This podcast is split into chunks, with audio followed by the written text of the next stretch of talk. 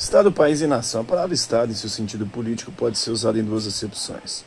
Uma, usualmente grafada com E maiúsculo, corresponde à instituição social politicamente organizada que exerce a soberania e a jurisdição sobre um território e um povo. Brasil, Argentina, Estados Unidos, Japão, França, África do Sul. A segunda acepção corresponde à divisão política interna de alguns estados que formam uma federação.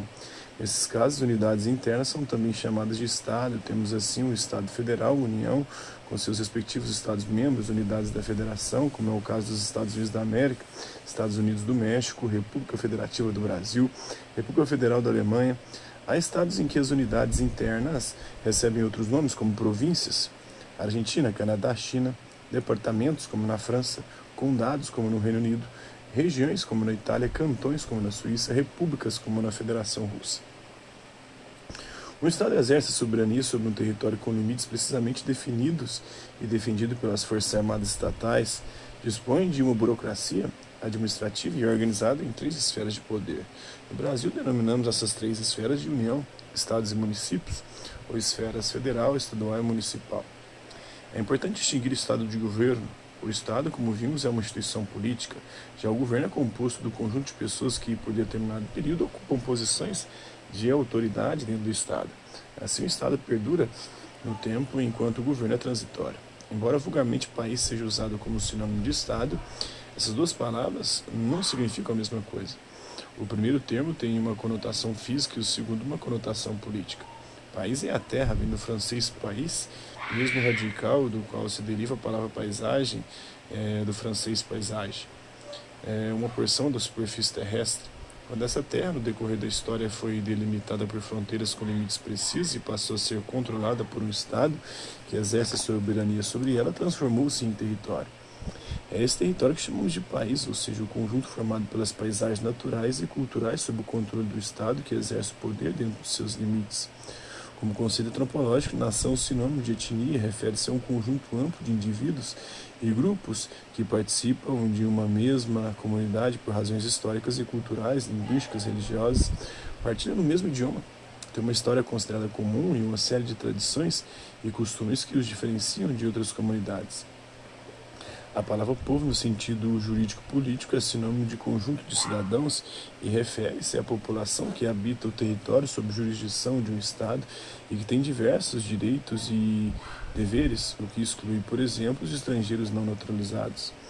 É comum que manifestantes, ao protestarem contra determinado Estado, queimem seu principal símbolo nacional, a bandeira. É, manifestantes queimam, por exemplo, em 2018, bandeiras dos Estados Unidos, de Israel, em Teherã, no Irã, pelo aniversário da invasão, eh, da invasão da Embaixada dos Estados Unidos da América entre 1979 e 1981. Estado e nação. A coincidência entre Estado e nação vai se tornando cada vez mais rara à medida em que aumenta a socialidade de comunicação e a mobilidade dos indivíduos de um para outro Estado. A pretensão de caracterizar o Estado moderno como Estado nacional baseou-se na relativa estabilidade obtida pela Europa no século XIX, com as fronteiras bem delimitadas e a nítida predominância de certas características nacionais em cada Estado.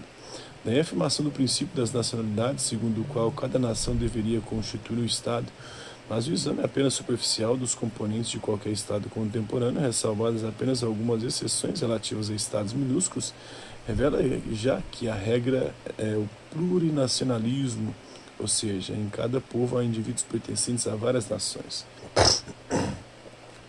Esse plurinacionalismo significando a existência dentro do mesmo Estado de grupos sociais claramente distintos por sua cultura e por seus costumes, tem influência sobre a organização do Estado que procura a unidade jurídica respeitando os valores fundamentais do ser humano, devendo assim conciliar a igualdade jurídica e a diversidade cultural. É óbvio que quanto menores forem as desigualdades, mais fácil será a obtenção da harmonia social, pois a própria noção de bem comum será mais facilmente fixada se todo o povo tiver os mesmos valores culturais. Convém, pois, ao Estado que haja a possibilidade de estabelecer o máximo possível de regras gerais uniformes para todo o povo, pois, além de tudo, é bem difícil manter um tratamento diferenciado e que todos os grupos considerem justo. Acrescente-se ainda que os diferentes grupos nacionais desejam igualmente participar do governo do Estado e, não raro, cada um procura preponderar sobre os demais por todas as dificuldades é que o filósofo italiano Giorgio Del Vecchio, que viveu de 1878 a 1970, chama de estados imperfeitos os plurinacionais, embora reconheça que no mundo atual são raros estados efetivamente nacionais. O fato é que não existe, a não ser em casos excepcionais, coincidência entre Estado e nação, havendo nações cujos membros estão distribuídos entre vários estados, como há, em regra, entre os componentes do povo de cada estado, indivíduos pertencentes a diferentes grupos nacionais. Isso tem levado os estados a se organizarem de maneira a obter unidade na diversidade, criando condições para a convivência harmônica das comunidades ou proibindo discriminações ou assegurando a participação de todos no exercício do poder político. Exemplo dessa orientação que se verifica nos estados da África, onde é mais acentuada a característica plurinacional dos estados, uma vez que as fronteiras são um simples reflexo das diferentes dominações dos estados imperialistas do século XIX. Em conclusão, o Estado é uma sociedade, a nação uma comunidade, é, havendo, portanto, uma diferença essencial entre ambos, não se podendo dizer com propriedade que o Estado é uma nação ou que é um produto da evolução desta, para obter uma integração do seu povo e assim reduzir as causas de conflitos, os Estados procuram criar uma imagem nacional simbólica e de efeitos emocionais a fim de que os componentes da sociedade política se sintam mais solidários. Assim, a submissão ao governo comum, o uso da mesma língua, a aceitação de muitos valores culturais comuns, bem como a comunidade de interesse, tudo isso é insuficiente para fazer do Estado uma nação, mas é útil para a obtenção de maior solidariedade na persecução dos objetivos da sociedade política, segundo o Dalmo de Abril Dalari no seu sobre elementos de teoria geral do Estado. Interpretar o que são os Estados plurinacionais. Cite exemplos aí de estados plurinacionais na atualidade. Que recursos os estados mobilizam para garantir integridade territorial e promover a integração do seu povo? Quais, quais nações você identifica no estado brasileiro?